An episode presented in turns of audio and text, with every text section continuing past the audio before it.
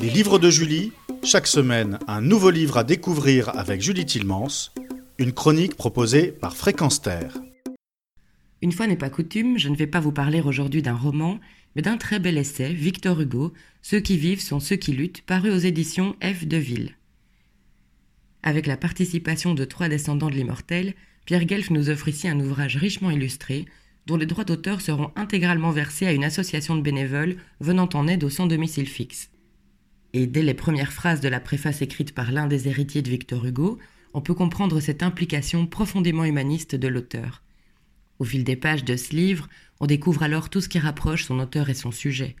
En effet, il y sera question de trois piliers, se liant les uns aux autres, à savoir l'amour de la nature, la défense du peuple et la philosophie humaniste.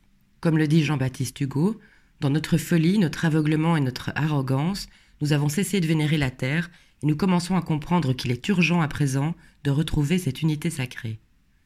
La première partie, et la plus imposante, nous fait voyager des Ardennes à la vallée du Rhin, de la Flandre aux côtes ouest de la France, en passant par les Pyrénées, l'Espagne et le Mont Saint-Michel.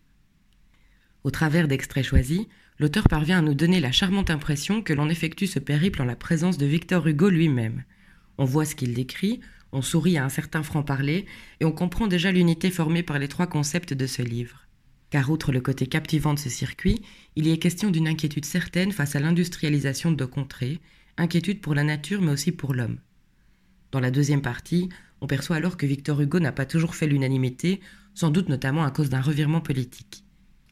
Comme l'explique Pierre Guelf, qui n'avance pas recule, alors dans une introspection que l'on devine un ardent combat intérieur, il rompit avec cette droite de plus en plus réactionnaire et se tourna franchement et résolument vers le progressisme et les valeurs humanistes, dont la défense du peuple. Et Victor Hugo de développer, mauvais éloge d'un homme que de dire son opinion n'a pas varié depuis quarante ans. C'est dire que pour lui il n'y a eu ni expérience, ni réflexion, ni repli de la pensée sur les faits.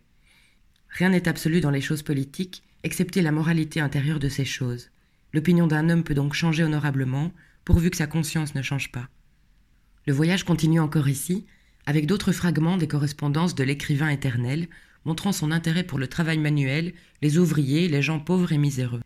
Il est également préoccupé par la condition de l'homme et de la femme, libre ou prisonnier, par les tortures de toutes sortes, par la peine de mort.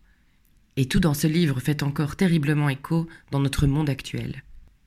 Quoi de plus parlant pour conclure que ces extraits du discours d'ouverture de Victor Hugo au Congrès de la paix?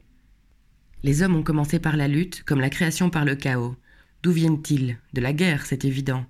Mais où vont-ils? À la paix, cela n'est pas moins évident. Quand vous affirmez ces hautes vérités, il est tout simple que votre affirmation rencontre la négation. Il est tout simple que votre foi rencontre l'incrédulité. Il est tout simple que dans cette heure de nos troubles et de nos déchirements, l'idée de la paix universelle surprenne et choque presque comme l'apparition de l'impossible et de l'idéal. Il est tout simple que l'on crie à l'utopie. L'ère des révolutions se ferme, l'ère des améliorations commence, le perfectionnement des peuples quitte la forme violente pour prendre la forme paisible. Julie Tilmans pour Fréquence Terre. Retrouvez et podcastez cette chronique sur notre site fréquenceterre.com.